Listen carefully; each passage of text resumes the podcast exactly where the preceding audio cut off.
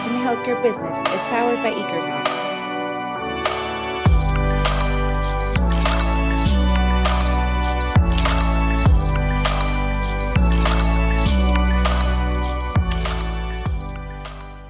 Bienvenidos a este podcast impulsado por Ikersoft para hablar de salud y tecnología con personas interesantes dentro eh, de esta rama. Esto es parte de una comunidad virtual que tenemos en Ikersoft dirigido a personas de toda Latinoamérica y el mundo que son parte del área médica llamada Remind Healthcare Business. Hemos llamado Remind Healthcare Business porque pensamos que la salud puede invertirse todos los días. El objetivo de, de Ikersoft es poder siempre innovar y entender cómo es el futuro de la salud y pues todos los jugadores de la industria son importantes.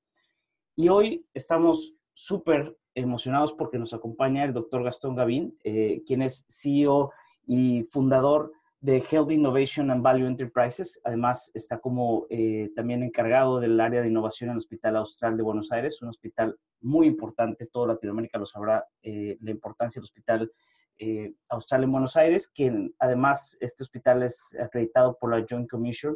y bueno, vamos a hablar con Gastón sobre innovación, un tema interesantísimo, un tema que hemos tocado varias veces, pero nadie mejor que Gastón para hablarlo. Yo soy José Miguel Sainz, soy director de Mercadotecnia y director de Revenue en, para Latinoamérica de Ikersoft. Hoy seré su host junto con eh, Jorge Camargo, quien es co-CEO y co-founder también de Ikersoft. Y nada, bienvenido primero, eh, doctor eh, Gastón, y también bienvenido Jorge. ¿Cómo están?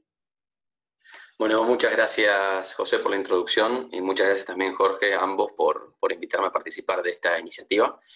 Eh, como primera, primera, primer argumento que me gustaría compartir es eh, seguir entusiasmándolos y motivarlos para que esto continúe, porque creo que una de las principales eh, acciones que tenemos que empoderar todos los que participamos de los sistemas de salud es justamente esta colaboración y esta red neuronal que nos va a venir eh, excelente a la hora de poder ayudar y colaborar a cómo hacer de los sistemas de salud, tanto de nuestros países como a nivel mundial, eh, sistemas más accesibles, más equitativos y, por supuesto, eh, sustentables en el largo plazo. ¿no? Bueno, como recién decía José, mi área de expertise es la innovación en salud. Si bien tuve una formación inicial en medicina, o sea, tengo una residencia de medicina interna aquí en el Hospital Austral. Trabajé en áreas de internación de alta complejidad, como trasplantes de médula, trasplantes de hígado.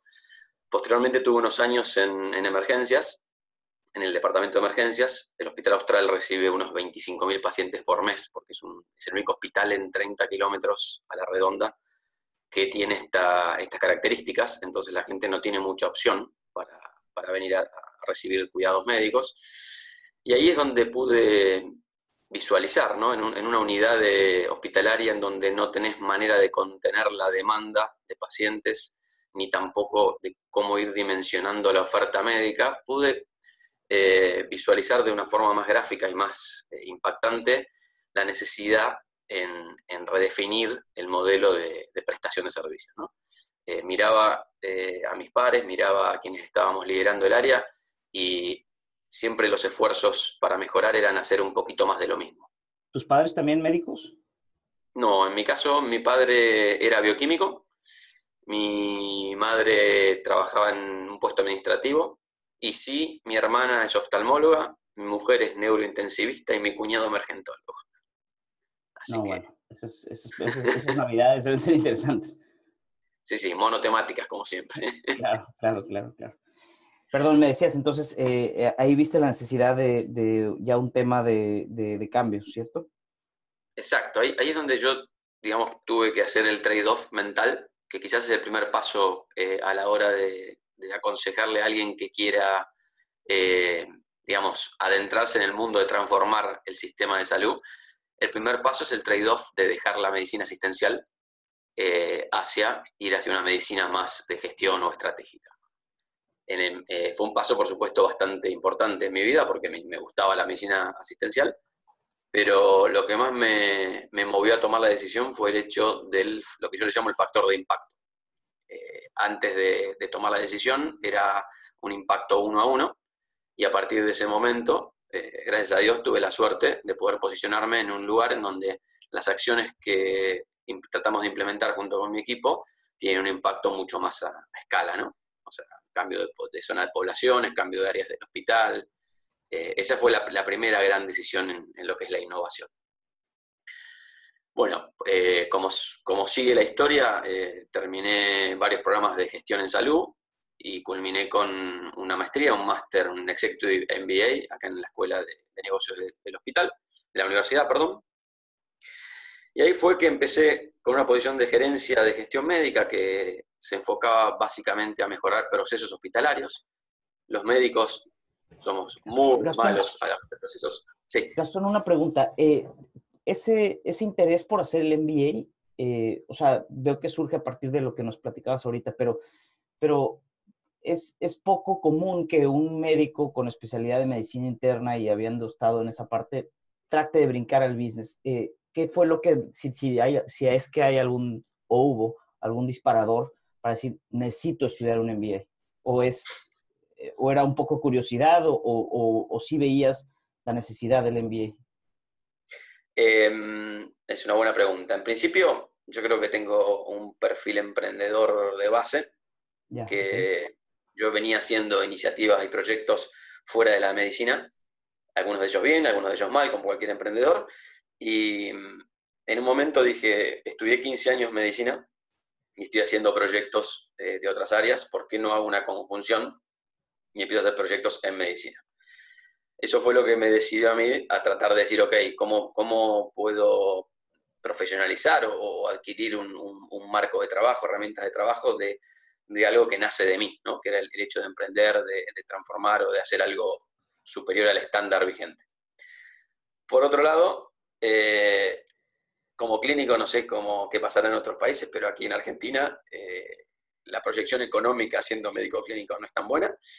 Así que otra de las cosas que me he decidido sinceramente a, complementarme y a posicionarme como alguien quizá diferente o como una especialidad escasa, eh, es el hecho de poder tener las dos caras de, la moneda, ¿no? La, cara de habiendo estado en la medicina practicándola y también la cara de entender la gestión y eso me llevaba a, la última motivación por la cual decidí hacer esto, que es, yo pensé que hacía falta un rol de interpretador entre lo que es el hospital de bata blanca y bata gris. ¿Qué quiere decir esto? Entre el médico y el que administra la salud que no es médico.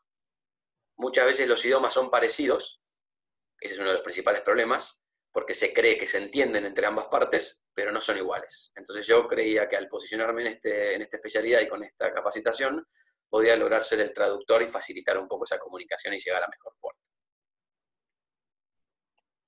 Mm, ¿Qué tan, se ha sustentado esa, esa hipótesis o esa teoría con la cual partiste en ese momento a hoy presente? ¿Ha, sido algo que, que, fue así como, como terminó sucediendo? ¿Crees que eso se, se ha ido logrando? ¿Te diste cuenta luego que había otra variable que tal vez no habías visto que hacía más complejo que se entendiera esa parte de la bata blanca y la bata gris, que me gusta mucho ese ejemplo.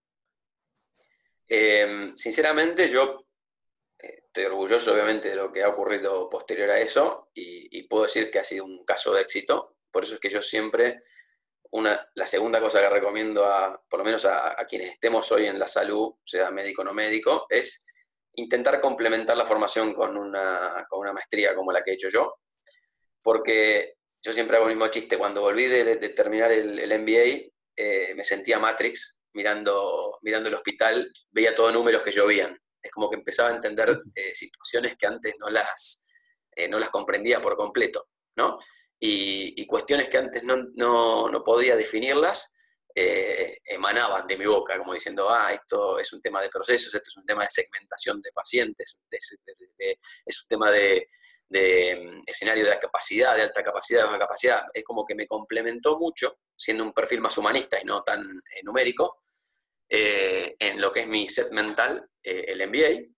Es el primer gran, gran la gran victoria, digamos, personal y también profesional. Y segundo, em, a lo largo de estos años, el, yo el MBA lo termino en el 2010. En el 2012 tomo la posición de gerencia de gestión médica, en donde eh, la guardia era vista como la oveja negra del hospital. Era un área muy difícil de manejar, con muy mala publicidad porque los pacientes tenían que esperar y que no era sustentable. Pasó a ser una de las áreas de mayor relevancia en el hospital en tan solo dos años. En el 2014 me dan la dirección de innovación y gestión del cambio. Fue un año difícil para el hospital el 2013, en donde los, los resultados económicos no fueron buenos. En promedio, el hospital, para que se haga una idea de la magnitud del cambio, obviamente esto yo no lo hice solo, ¿no? Tuve que tener un empoderamiento de la, de la alta dirección del hospital y una colaboración de toda la estructura, pero pasamos de tener un histórico de, de EBITDA, o sea, de, ganancias antes de intereses, depreciaciones y amortizaciones, que estaba entre 0 y 2%, a tener un resultado de casi 8%. Eso fue una vez que se implementó un área con la dirección de innovación, en donde trabajamos en todo lo que es eh, carteras de proyecto, tanto en eficiencia como mejora de mix de servicios, como desarrollo y expansión estratégica con objetivos claros y medidos. Así que claramente fue un tema de que hoy puedo decir que fue una implementación exitosa y es por eso yo cada vez que, viene algún médico o alguien de la salud que tiene ganas de, sumarse a esta, a esta travesía, eh, trato de por lo menos contar mi historia y decir, eh, anímense, anímense porque te cambia la vida tanto en lo profesional como en lo personal. Sí.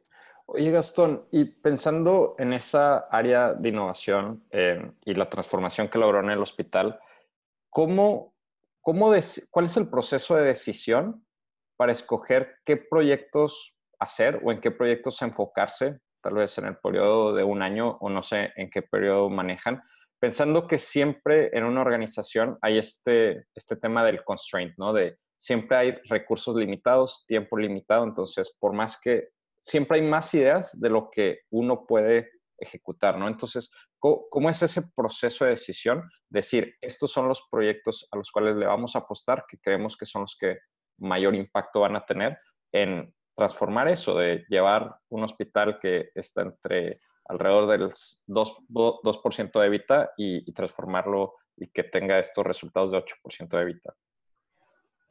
Bien. Em, obviamente, como, toda institución, primero el Hospital Austral es un hospital eh, joven, si se puede decir. Eh, inició sus actividades el 2 de mayo del año 2000.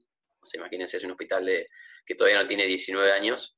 Em, y eso por supuesto que como toda estructura es un hospital que es una asociación sin fines de lucro, se comporta básicamente como una empresa familiar, eso también le pone cierta dificultad a la hora de tratar de gestionar eh, e implementar herramientas más de, corporaciones, ¿no?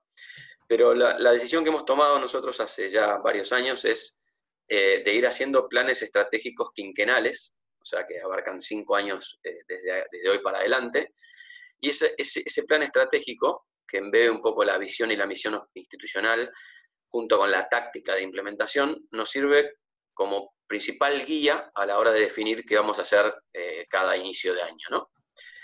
¿Qué es lo que aporta eso a mi criterio? Aporta, eh, nos ahorra horas de discusiones de diferencias de criterios a la hora de elegir qué vamos a hacer, porque ya lo hemos hecho en, el, en la elaboración de ese plan quinquenal y eh, lo, que nos deja es simplemente la discusión fina de decir, ok, en base a la coyuntura actual del país, en base a la coyuntura actual de la institución, estos proyectos que habíamos dicho que eran los prioritarios, ¿cómo los reordenamos para ya plantear más una táctica de implementación? ¿no? Entonces, eh, como ustedes bien saben, Argentina eh, es un país divino, muy lindo, pero también bastante inestable desde el punto de vista de la coyuntura.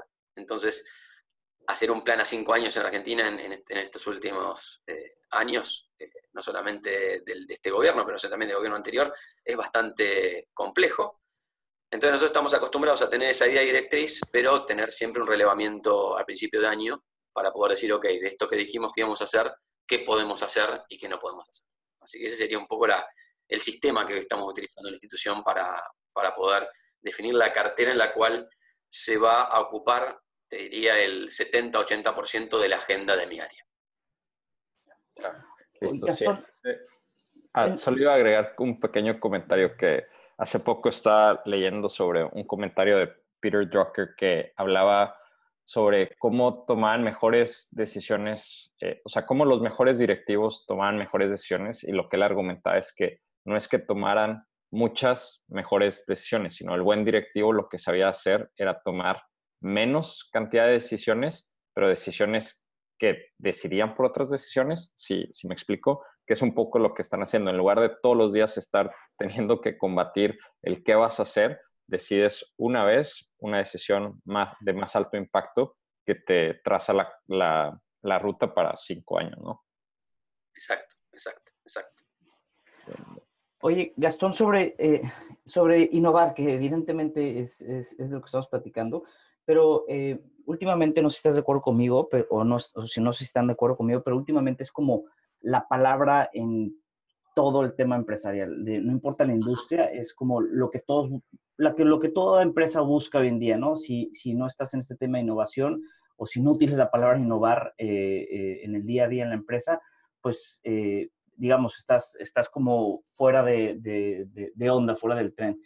Pero ahora, ¿cómo innovar y cómo innovar en los hospitales? Porque es distinto el negocio.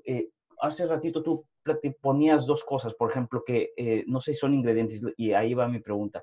Eh, por ejemplo, la juventud, que el hospital sea joven, y también ponías eh, de ejemplo que no lo pudiste hacer solo, sino tuviste que haber tenido de cierta manera el patrocinio o el sponsorship de la alta dirección. no sé si estos dos son ingredientes necesarios o si fueron nada más para tu caso o crees que son para cualquier otro caso. ¿Y qué otros ingredientes? O sea, ¿Cómo innovar? Pues, o sea, esa es, mi pregunta. ¿Y cuáles, cuáles serían los ingredientes eh, eh, que se tienen que, meter en una licuadora eh, para que surja la innovación? Bien. Si me permites, me gustaría hacer una especie de, marco conceptual sobre qué interpreto yo por, innovación, para después ir a, por lo menos, estaría, me quedaría demasiado grande yo definir cuáles son los ingredientes, pero sí como contar el caso nuestro y cómo, cómo lo estamos viendo. Eh, como tú dices, innovar, eh, innovation and value hoy son las dos palabras de moda que están girando alrededor del mundo, valor e innovación, que pueden ser eh, dos palabras que tengan X cantidad de, definiciones como X cantidad de personas que las estén diciendo. Entonces eso también eh, es medio, eh, puede ser medio eh, tramposo a la hora de, vuelta a lo mismo, ¿no? entender cuando hablamos de innovación que los dos estemos en la misma página. acá es donde yo, donde yo quiero plantear cuál es mi, próximo gran paso en lo que es innovación. hasta ahora, nosotros, y yo también en el hospital, nos veníamos enfocando a eh, la innovación dentro del hospital, la innovación entendida como eh, mejorar eh, incrementalmente la forma de prestar servicios que sean de mejor calidad, que sean más seguros, que sean, obviamente, que abarquen, que alcancen a más personas. Pero yo ya hace un par de años vengo viendo, hice como una pausa, ¿no? Como traté de ver al sistema desde, desde un balcón y dije, ok, imaginemos el sistema como si fuese un, un gran esquema y veamos cuáles son las, las tendencias de este sistema para ver si lo que estamos haciendo está bien o si somos la próxima Kodak, que estamos eficientizando el rollo de fotos y se viene la, la, cámara digital, ¿no? Y efectivamente la hipótesis mía, por lo menos eh, hoy estoy más convencido de esto que voy a contar. O sea, nosotros en un sistema de salud, independientemente del país donde estás, eh, hay unas cuantas variables que se están dando a nivel mundial que llaman la atención, o por lo menos deberían eh, hacernos llamar la atención, para replantear la manera que estamos brindando servicios de salud. ¿Qué quiero decir con esto? Desde el punto de vista, pues, hablamos del concepto, desde el punto de vista de la demanda de servicios de salud, uno puede decir dos o tres tendencias. Cada vez va a haber más demanda de pacientes, porque cada vez vamos a ser más gente en el mundo. Hoy somos 7.5 billones de personas, para el 2050 9 billones de personas. Esa demanda cada vez va a ser más compleja. ¿Por qué? Porque la población está envejeciendo. Hoy hay un 11% de pacientes en el mundo con más de 60 años, de 7.5 billones, y para el 2050 va a haber un 22% arriba de 60 años, de 9 billones, o sea que vamos a ser más y más viejos. Y la última, eh, el último ingrediente dentro de lo que es la demanda es que cada vez estamos más enfermos con enfermedades más complejas. Eh, entendiendo enfermedad compleja, aquella enfermedad que tiene eh, un alto costo en su, en su cuidado, pero no el alto costo en una sola intervención médica, sino por el tiempo de, enfermedad. Y ahí me enfoco principalmente en las enfermedades crónicas, diabetes, enfermedad pulmonar obstructiva crónica, eh, enfermedad cardiovascular en sí. Eh, todo ese tipo de enfermedades son enfermedades que duran mucho tiempo, que son muy costosas para los sistemas de salud y que cada vez van a seguir aumentando. De hecho, se ven en las tendencias independientemente de las acciones que cualquier país y cualquier innovador ha tomado hasta la fecha. Esa es la realidad que yo veo hoy de la demanda. Vamos a tener más trabajo los médicos, buenísimo. Ahora, si de repente yo veo la oferta, que es cómo yo voy a ofrecer eh, a esa población eh, más enferma, más vieja y en, aumento mis servicios de salud, tengo dos grandes problemas.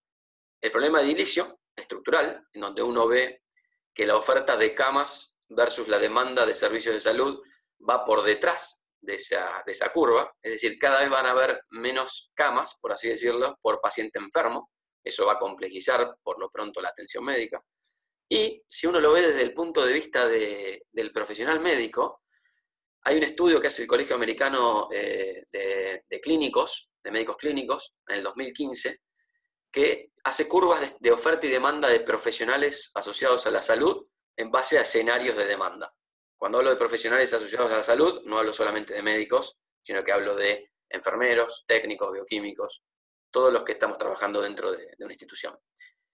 Y lo llamativo era que la curva más optimista de oferta médica o de profesionales asociados a la salud que proyectaba el Colegio de, Americano de, Clínicos no llegaba a satisfacer la curva más eh, también optimista de demanda de, salud.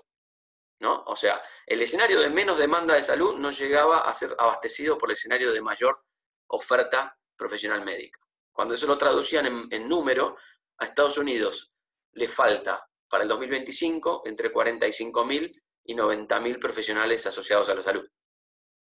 ¿No? O sea, más enfermedad con menos gente que la atienda.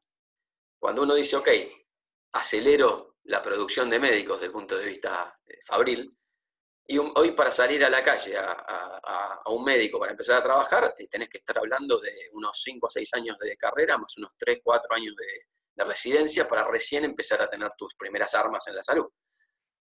Eh, respondiendo también a la pregunta de las juventudes, vamos a preguntarle hoy a los millennials qué prefieren ser, si son Mark Zuckerberg con 23 años siendo dueño de Facebook, o ponerse a estudiar 10 años, 10 años de medicina para recién salir a la calle, para después subespecializarse, etcétera, etcétera, etcétera. ¿No? Todo eso, y ya termino para no hacerlo muy largo esta parte, eh, cuando yo digo, ok, cómo estás funcionando, porque quizás pueda haber alguien que diga, eh, quiero seguir igual, por más que me estás diciendo todo esto, quiero seguir igual. Cuando nosotros medimos eh, el impacto de los gastos en salud, independientemente del tipo de sistema de salud que tenga el país, porque acá podemos hablar del sistema público que tiene Inglaterra, eh, podemos hablar del sistema de seguridad social que puede tener Canadá, el privado que puede tener Estados Unidos, o, o el, el creativo que tenemos aquí, que tenemos eh, privado, seguridad social y público, todos indefectiblemente han aumentado su gasto en salud en términos de porcentaje del PBI, ¿no? de la producción que hace un país. Todos. Algunos en mayor o menor cantidad, pero todos.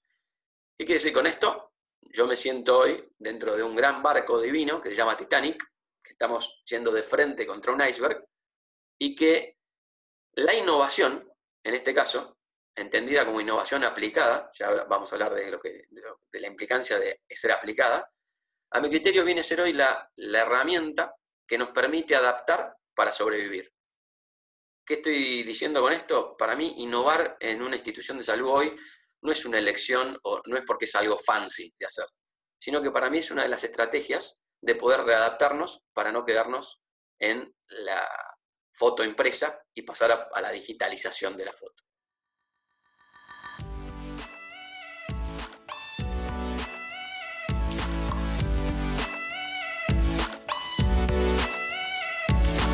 Este podcast es un esfuerzo de Eagersoft en colaboración con Healthnology, el evento más importante de líderes de la industria hospitalaria en Latinoamérica. Para conocer más sobre Healthnology y sus próximos eventos, ingresa a www.healthnology.es.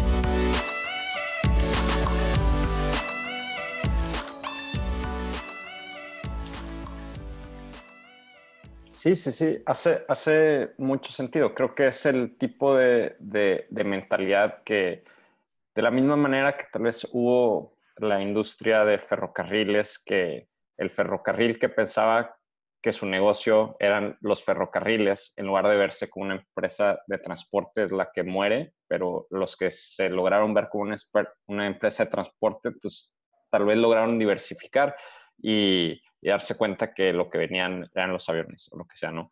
Pero creo que ese mindset es súper poderoso en este tema de, de, salud, donde me gusta mucho el ejercicio que haces como de systems, systems thinking, ¿no? Que dices, hay, estas son las variables del ecosistema, hay unas variables que están fuera de mi control, no hay, no hay nada que hacer ahí, pero dentro de lo que está en mi control, ¿qué podríamos hacer para adaptarnos a este cambio, ¿no? Este, donde tal vez eso significa eh, cómo logramos, si, si el tema de la cantidad de médicos para la demanda de pacientes es una que si seguimos en esa línea recta va a tronar, ¿cómo, ¿qué podemos hacer para para crear un cambio para que tal vez un médico pueda atender una cantidad mayor de pacientes, tal vez hablando ahora sí ya más en, lenguaje de soluciones con telemedicina o, chats o concierge service o, o, lo que sea, ¿no? Que no sé si por ahí es como el siguiente nivel una vez que ya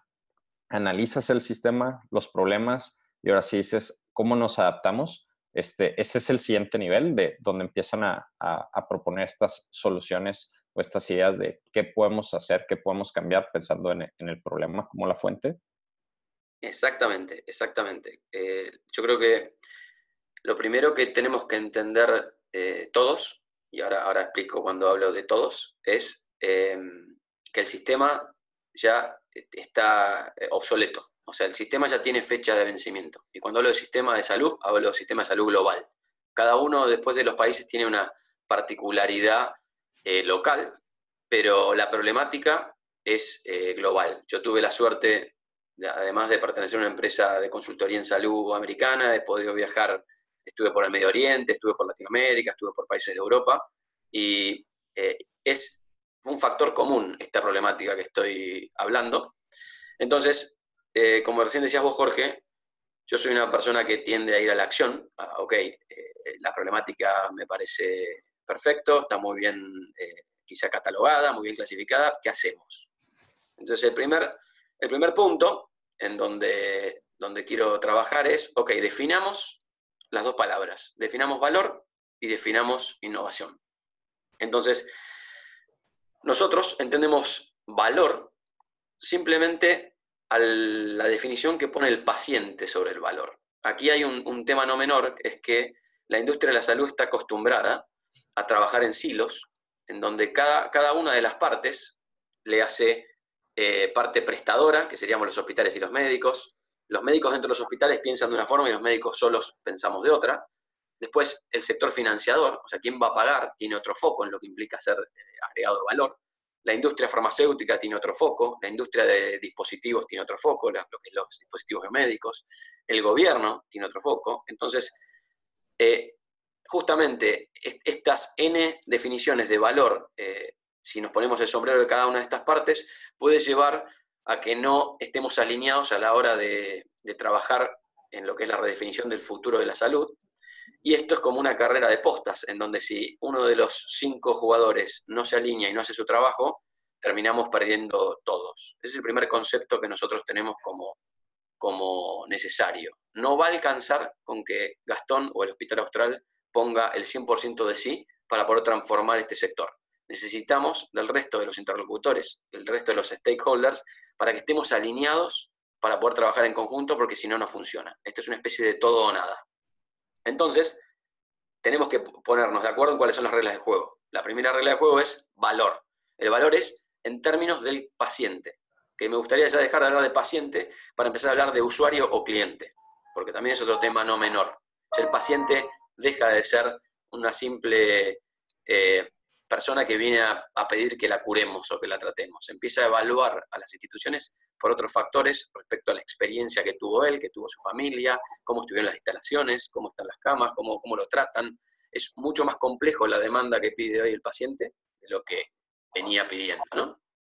Entonces, nosotros creemos que definir valor es importante y nuestra definición de valor es, el parámetro es si le agregó o no algo al paciente por lo cual disparó el servicio eh, de salud que le estemos prestando. Después, innovación, nosotros la entendemos como la metodología para poder satisfacer de una forma creativa y con ciertos objetivos la necesidad del paciente que nos está, obviamente, que nos está eh, demandando, ¿no? Entonces, nosotros lo que, lo que la innovación en este caso vendría a ser cómo vamos a utilizar el, método, digamos, innovador, cómo vamos a utilizar las nuevas tecnologías, y entendidas como nuevas tecnologías, tenemos digitalización de la salud, medicina remota, Internet de las cosas, ciencia de los datos, impresión 3D, robótica, nanotecnología. ¿Cómo vamos a utilizar todas estas tecnologías para usarlas como un medio para brindar soluciones a aquellos dolores que tenga el sistema? ¿no? ¿Y qué objetivos vamos a tener que tener con esas soluciones? Bueno, el primer objetivo es, ¿le agrega o no le agrega valor al paciente respecto al estándar vigente? ¿Es o no más costo eficiente que el estándar actual? Es decir, ¿vamos a sacarle presión al sistema o no? Y recién en tercer lugar es, ¿ganan todas las partes involucradas? Entonces, poder lograr que una iniciativa disparada por cualquiera que integre este sistema de salud pueda tener valor agregado sobre el paciente, pueda ser más costo efectiva que la metodología actual y pueda agregar valor para el que buscan cada uno de los integrantes que están componiendo esta solución, nosotros creemos que e, esa, esa trifecta, por así decirlo, es los tres filtros que deberían pasar a la hora de iniciar proyectos de redefinición de, servicios de salud. ¿Hasta ahí voy bien? Sí, que, no es una barra, no, no es nada baja ese, ese punto de expectativa, ¿no? O sea, tal vez para alguien no tan familiarizado con la operación en salud hospitalaria, eh, sonaría como, como lo, lo, básico, pero en realidad no, o sea, no es tan sencillo encontrar esos, o sea, que un proyecto pase contra todas esas em, eh, como pruebas, ¿no? Te diría que es, hasta más sencillo de lo que parece. ¿Qué ocurre? ¿Qué ocurre? Eh, nosotros hoy estamos trabajando, cuando hablo de nosotros hablo de los sistemas de salud, somos como un gran, gran rompecabezas que cada uno tenemos en la mano la pieza que conocemos y la conocemos muy bien. Y creemos que para, para colocar esa pieza en, la, imagen general eh, hay que hacerla de cierta forma. La primera gran eh, el primer gran paso que yo quiero dar, y por eso que nosotros estamos tratando de generar este centro de innovación colaborativa, que es de Hive, que es lo que recién hablaba José al, introducir mi, mi rol, es lo que llamo la innovación colaborativa. Lo primero que tenemos que hacer es unir las visiones que tiene cada parte para encontrar problemáticas comunes. Y eso se hace un poco motivando lo que están haciendo ustedes aquí, es logrando acercar las opiniones y las visiones que están fragmentadas de cada una de las partes del sistema de salud para encontrar puntos en común y encontrar eh, desafíos en común. Eh, me ha pasado cuando hacía proyectos dentro del hospital y me está pasando ahora que estoy haciendo proyectos más eh, para fuera del hospital, en donde muchas de las trabas o barreras que uno pensaba que no se podían hacer al, redefinir, por ejemplo, un proceso asistencial, se caían a la hora de juntar las dos partes de ese proceso. Porque uno interpretaba que esto no se podía hacer y el otro interpretaba que el otro no lo hacía porque no quería, y vos juntás a las dos personas en la misma mesa y la situación se soluciona. Entonces, esto, a estos tres filtros que puse, ¿no? El primer filtro es si agrega o no valor al paciente. Hasta hoy la industria está enfocada al valor médico. Es, si yo saco un medicamento, si le da más años de sobrevida, si lo cura más rápido que el otro medicamento. En general, hoy la industria, o si el dispositivo médico, o si el medicamento agrega valor, se enfoca en eso. Y lo trata de, vender o de, meter en el mercado a través de los que usan ese medicamento, los que usan esa tecnología, ¿no? que puede ser el especialista, puede ser el médico que prescribe ese medicamento. ¿Qué ocurre? Este, sistema, que es un sistema muy tradicional, en donde eh, se descubre una nueva droga, esa droga entra al mercado, el médico dice, ok, le agrega valor al paciente en términos de su enfermedad, la, prescribo, eh, nunca se ha tenido en cuenta, por lo menos de una forma tan contundente, cuál es el impacto en el ecosistema económico. El sistema puede soportar esta nueva droga, puede soportar esta nueva tecnología. Entonces, el segundo filtro, que sería ser costo efectivo, es cómo vamos a poder implementar esta nueva droga para evitar gastos que hoy se están incurriendo con la tecnología vigente. Y eso, ahora si quieren, después pongo un caso real que estamos trabajando aquí con, uno, eh, con un laboratorio. Pero hoy existe, para que sean ustedes una idea, lo que es la, si uno divide la torta económica de la salud mundial, el 10% de toda la plata que se destina a salud son biodispositivos. Ahí están empresas importantes de biodispositivos, ¿no? Eh, como por ejemplo Medtronic, eh, no sé, Boston Scientific, Johnson Johnson, empresas muy grandes. Si uno analiza cuánta plata está destinada a la ineficiencia y a la pérdida de, de valor que todos los médicos le ponemos al sistema, es el 30%. O sea, 3, 30 de cada 30 centavos de cada dólar que destinamos a la salud son gastos evitables. ¿No? El mercado es tres veces más grande el de la ineficiencia médica que el de, la, que el de biodispositivos. Entonces, ¿qué quiero decir con esto? Hoy existe una oportunidad de que a través de la nueva tecnología, ya sea que lo, aporte una empresa, que lo aporte el gobierno, lo que sea, de poder generar el valor al paciente, de poder generar un proceso de asistencia más eficiente y ganar dinero, que es la el tercer filtro. O sea, podemos hacer dinero de la eficiencia, porque el mercado es más grande, o sea, el, el, mercado de la ineficiencia es tres veces más grande que el mercado de biodispositivos.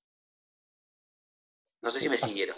Sí, hace, hace mucho sentido. De hecho, hace un par de meses me tocó estar en una conferencia en, en, San Francisco que se llama Rock Health y me tocó escuchar a Bernard Tyson, que es el CEO de, de Kaiser Permanente, y justo él decía algo súper similar a lo, que, a lo que estás diciendo, que él decía, aquí en Silicon Valley me topo con varias startups que están tratando de usar inteligencia artificial para detectar la cura al cáncer, ¿no? Y decía, eso está muy bien, no me voy a poner a eso, pero él lo que decía era, yo lo que quiero es invitar a estas startups también a que vengan a ver la operación de cómo funciona en verdad el hospital, porque en realidad hay demasiados otros wins, o sea, otras oportunidades mucho más fáciles de resolver, simplemente para ayudarme a operar mejor mi hospital. Él lo que decía es, hay tantas ineficiencias de cómo operamos sin tener que resolver un problema tan difícil como es curar el cáncer, que por qué no se están enfocando en eso. Y creo que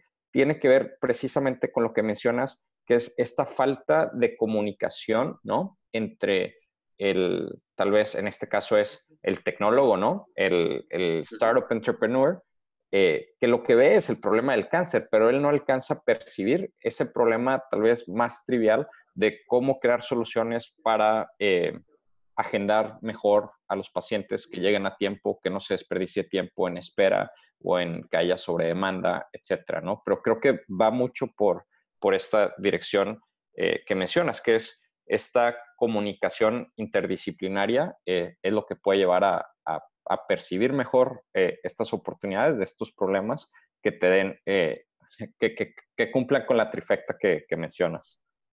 Exactamente. De hecho, cuando uno analiza el... A ver, estuve recientemente, como, te, como les comentaba, en el HIMSS, el Congreso de Tecnología, y es impresionante ver primero cómo migra cómo migró todo el salón de exposición, ¿no? El salón de exposición hace unos años era eh, dispositivos, equipos, camas, respiradores, monitores.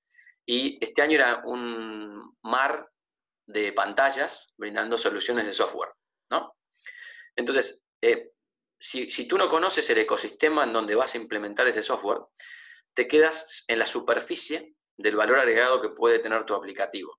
Porque vos interpretas que eh, poniendo un bot vas a resolver eh, velocidad de atención a los pacientes, que poniendo eh, un servicio de telemedicina vas a mejorar eh, los traslados de los pacientes. todo eso sin duda agrega valor, pero para poder maximizar ese valor tienes que conocer dónde le duele al sistema. Y para conocer dónde le duele al sistema tienes que haber estado dentro del sistema. Entonces, es, por eso que yo veo muchísimas empresas que están lanzando tecnologías al mercado que todavía no entienden bien en claro cuál es el, mayor valor agregado de esa tecnología. Entonces, y por otro lado, por ejemplo, un caso muy paradigmático fue hace unos años cuando fui al Congreso de Telemedicina en Minneapolis, Congreso Americano de Telemedicina. A ver, la telemedicina, como, como tecnología, si uno busca resolver la problemática que les planteo, viene a eh, brindar mayor accesibilidad a la salud y viene también a abaratar eh, el costo por atención médica. No lo digo yo, sino ya hay evidencia comprobada que para atender una misma patología, por ejemplo un dolor de garganta, el costo aumenta en la medida que aumenta la complejidad del centro donde se atiende ese dolor de garganta. ¿Qué quiero decir?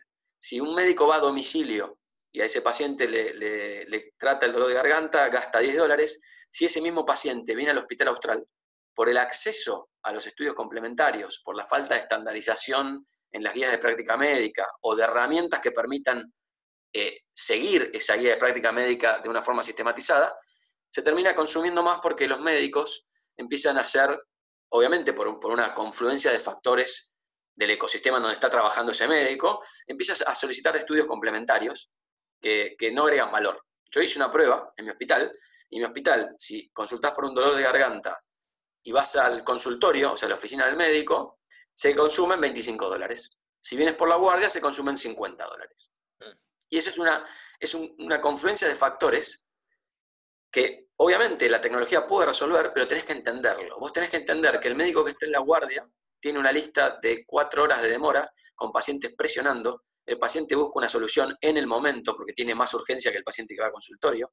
El médico, si se pone a discutir y explicarle al paciente que no necesita un estudio complementario, puede tardar 40 minutos y lo van a volver loco, entonces termina prescribiendo algo que no correspondía.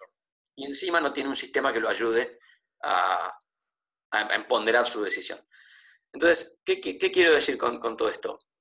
Nosotros, como hospital, estamos convencidos que el futuro es la innovación como mecanismo de adaptación o supervivencia a lo que va a venir, pero la innovación colaborativa. Y la innovación colaborativa es estar todos en la misma mesa conociendo el mismo ecosistema.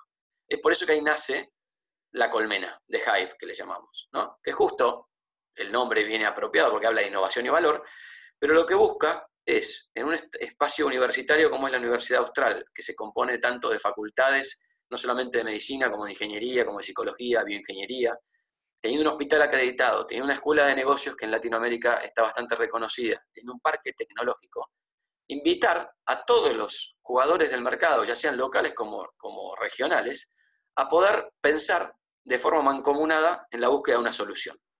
¿Y quién va a dar la solución? Sin duda la va a dar la, industria y se va a hacer una alianza o la de buscar alianzas entre tanto la industria como también los diferentes hospitales o los diferentes profesionales para poder buscar esas soluciones superadoras que encima pueden generar un buen plan de negocios para todos los involucrados.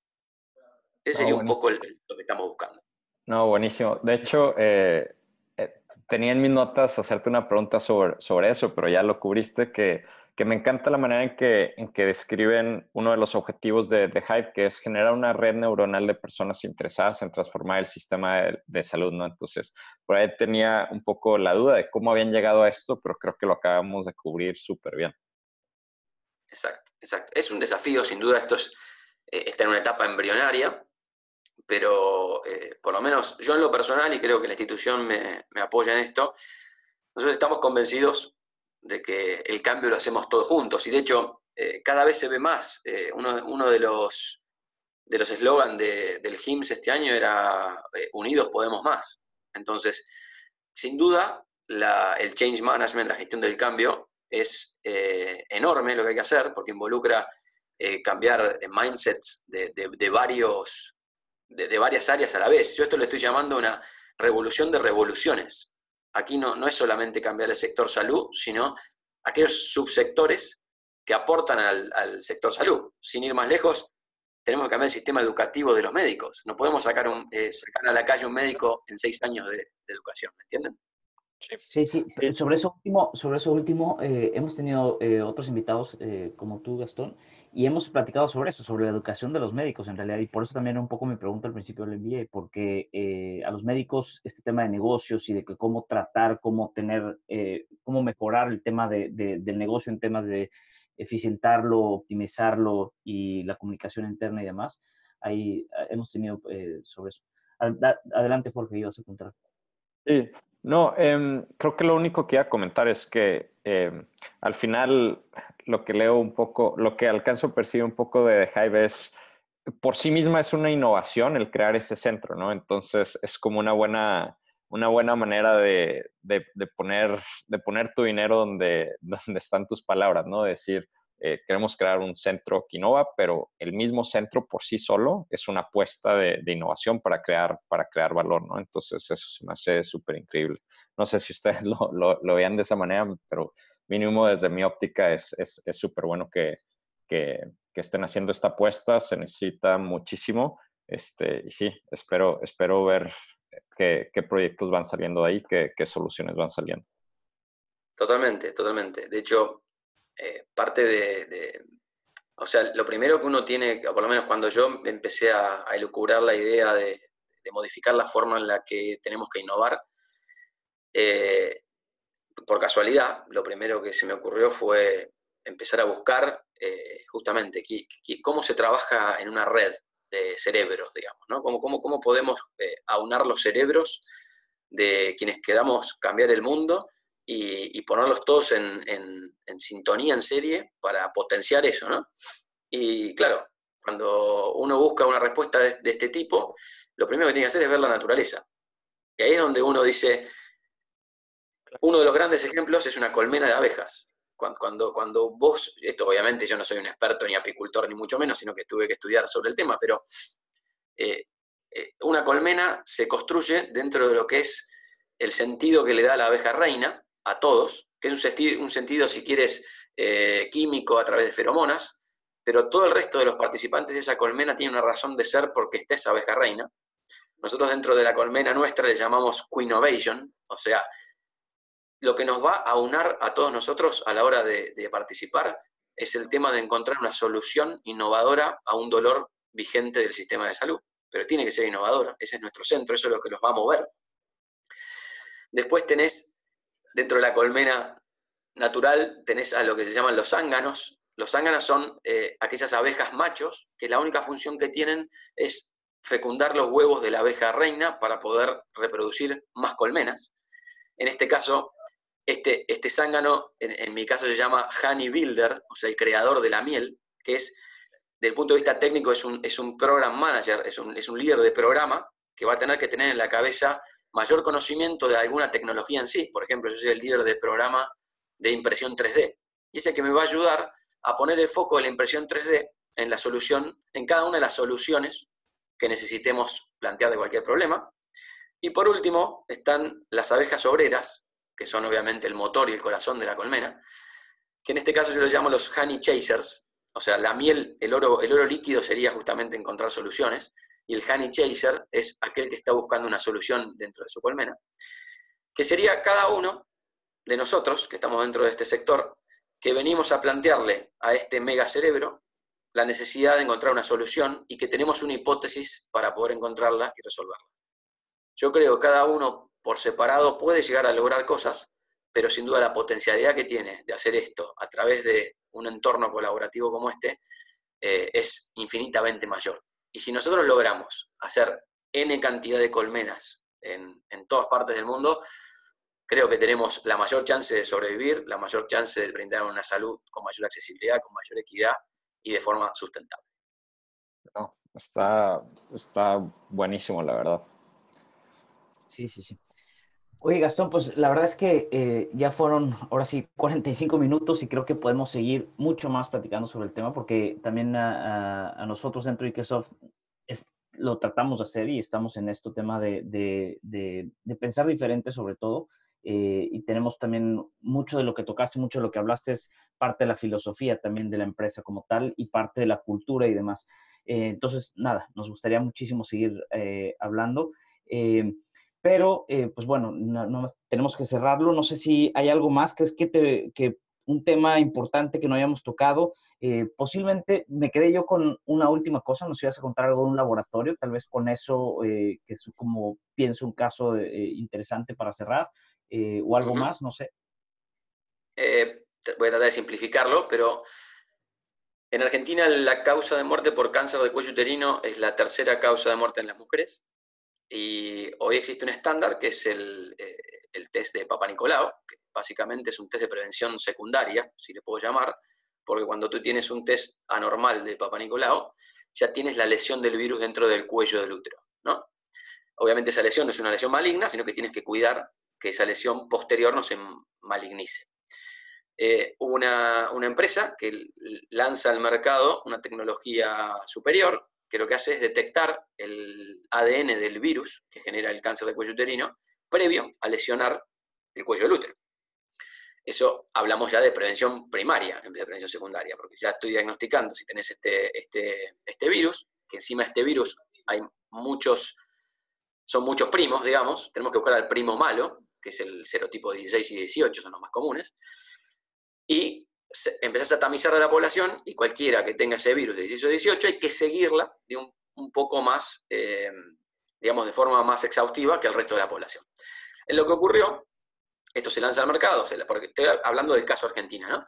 Esto se lanza al mercado, obviamente los, eh, eh, los ginecólogos o el, mercado lo empieza a prescribir y el, y el sector financiador dice, yo esto no lo pago, no lo cubro. Entonces, mi primer ruido fue, ok, ¿cómo puede ser que no cubramos una tecnología que es superior? Claro, costaba 10 veces más. Cuando vos vas a hablar con, el laboratorio, el laboratorio nunca tuvo en su ecuación a la hora de, definir esta nueva tecnología, hablar con el financiador y ver cómo se pagaba. Se enfocó en que le agregaba valor al paciente. Ahora ese valor en ese paciente, a la hora de que no se cubra por el financiador, se disipó y se pierde. Entonces, ¿qué es lo que hicimos? Nosotros hicimos una alianza para que, para que ingrese esto al, al modelo Hive. Entonces, lo que estudiamos nosotros es, ok, primero, ¿cuánto consume en cinco años de, evaluación del cáncer de cuello uterino una mujer dentro del hospital, tanto por esa enfermedad como todos los estudios que le piden los médicos en el, ya que estamos mientras viene al hospital, y medir eso en términos de costo económico, el recurso de estos cinco años. Compararlo con el uso correcto de esta nueva tecnología y cuánto consumiría. Lo bueno que tiene esta tecnología es que si tú tienes negativo el, eh, el hallazgo del virus en el cuello uterino, no tienes que venir al hospital por cinco años. Entonces, Evitar venir por cinco años al hospital es evitar que esta persona consuma de forma innecesaria recursos económicos durante esos cinco años. Cuando tú, cuando tú comparas esos cinco años de usar bien la tecnología versus como se está usando hoy, es más costo efectivo usar la nueva tecnología. Entonces, automáticamente me fui a hablar con los financiadores y contarle esto. Y el financiador me dijo, tenés razón, me encanta, pero tampoco te lo apruebo. Y yo digo, ¿cómo puede ser esto? Claro, porque era yo solo como Hospital Austral el que iba a implementar bien. Y yo, yo represento capaz que el 2% de su mercado. Entonces, tiene que ser el mercado el que cambie y el que mejore en implementar la nueva tecnología. Entonces, para esto, ahora estamos inmersos en desarrollar un software que permita al paciente tener portabilidad de su historial de, de, prevención de cáncer de cuello uterino, cosa que cuando vaya cualquier profesional, el profesional pueda tenerlo just in time y ver si es necesario o no pedir un estudio incremental. Al profesional médico tener un portal para poder acceder fuera de, la consulta a cualquier historial de sus pacientes y al financiador que tener una especie de dashboard en donde van siguiendo qué pacientes están cubiertos con la tecnología y qué pacientes no están cubiertos para bloquear cuando existe un pedido fuera de guía de práctica. ¿No? Entonces, este es un claro ejemplo de encontramos una solución a poder utilizar una tecnología que agrega valor sobre el paciente, sí, encontramos un método para hacerlo costo efectivo, sí, y encontramos un método que agregaría valor a todas las partes también. Porque ¿qué ocurre?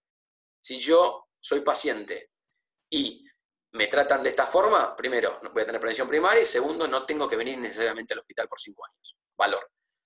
Yo hospital, que soy un hospital privado, si bien soy sin fines de lucro, soy un hospital privado. Yo hoy tengo 28 días de demora para acceder a una consulta de ginecología.